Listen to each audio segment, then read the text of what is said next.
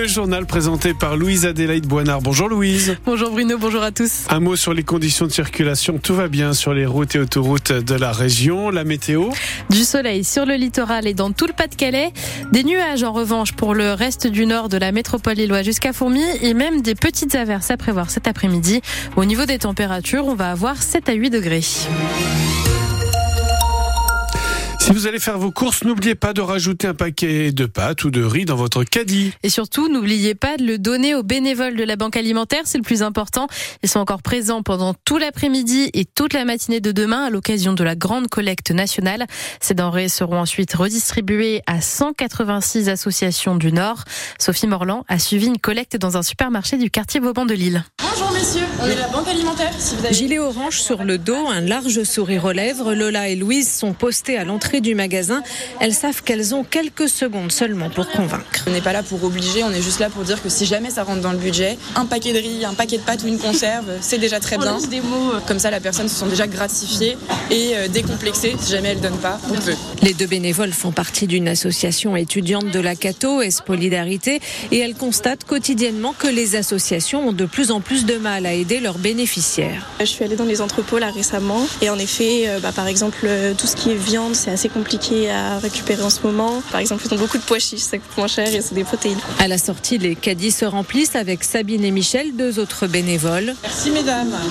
Bon, ils n'ont pas forcément les moyens non plus, donc euh, c'est trop top. Ben, merci à monsieur. Il faut essayer de partager. Si tout le monde fait ça, ça sera déjà pas mal. J'ai déposé du riz, des pâtes, un, un cassoulet et du Nescafé. Euh, Je voulais qu'il soit de bonne qualité, je voulais qu'il soit facile à manger pour tout le monde, nourrissant, oui oui. Et puis euh, le c'est pas nourrissant mais c'est la fête, voilà. Pour que tout le monde puisse manger à sa faim. C'est là madame, regardez, super. Merci. Des bénévoles qui resteront mobilisés tout ce week-end. Ils sont 3000 dans le Nord. Vous pouvez retrouver tous ces témoignages sur francebleu.fr. Le nombre de bénéficiaires dans le Nord est lui passé de 70 000 à 96 000 cette année. Il continue d'augmenter. Dans deux heures, un rassemblement prévu sur la place de l'Opéra à Lille pour dire stop aux violences faites aux femmes. Un événement qui n'est pas isolé, c'est la journée internationale de lutte contre les violences faites aux femmes aujourd'hui. À Arnes, dans le Pas-de-Calais, un café citoyen est prévu à 16h30 sur le sujet. Selon des chiffres gouvernementaux, une femme meurt en moyenne tous les deux jours sous les coups de son conjoint ou de son ex-conjoint en France. Si vous avez besoin d'aide, appelez le 3919 ou le 08 victime. Rassemblement d'un tout autre genre à Calais cet après-midi. Une marche blanche organisée à 14h30 par les salariés de Draca. Ils ont appris cette semaine que leur usine de fabrication de câbles pour la fibre allait fermer. Les 82 emplois calaisiens sont donc menacés, mais la direction promet un CDI aux salariés qui acceptent d'aller travailler sur un autre site du, Gouvre, du groupe, comme celui de Douvrin. Quatre personnes vont passer devant le parquet de Boulogne suite au naufrage mortel de deux migrants cette semaine. Oui, ces quatre hommes ont été interpellés mercredi. Ils sont déférés devant le parquet cet après-midi en vue d'une mise en examen pour aide à l'entrée au séjour illégal et homicide involontaire. Le parquet de Boulogne recherche le réseau de passeurs à l'origine de cette tentative, tentative de traversée de la Manche qui a coûté la vie à deux personnes mercredi. Les neuf suspects interpellés, interpellés après le décès du jeune Thomas blessé à coups de couteau après un bal dans la Drôme seront présentés, eux, au parquet de Valence en début d'après-midi. Trois d'entre eux sont mineurs. Les autres ont entre 19 et 22 ans. Sur francebleu.fr, vous pouvez retrouver le dernier rebondissement de l'affaire Emmaüs Saint-André-les-Lilles. Oui, qui est que l'antenne Emmaüs de Saint-André dans la métropole lilloise risque de fermer car elle n'est pas aux normes de sécurité incendie d'après une visite menée le mois dernier. Comme le lieu accueille des familles, il doit être mis aux normes ou alors il doit être fermé. La préfecture du Nord le rappelle à la mairie de Saint-André-les-Lilles dans un courrier que France Bleu Nord a pu consulter. Une fermeture qui arriverait dans un contexte particulier. La halte Saint-Jean est bloquée depuis cet été par des compagnons grévistes.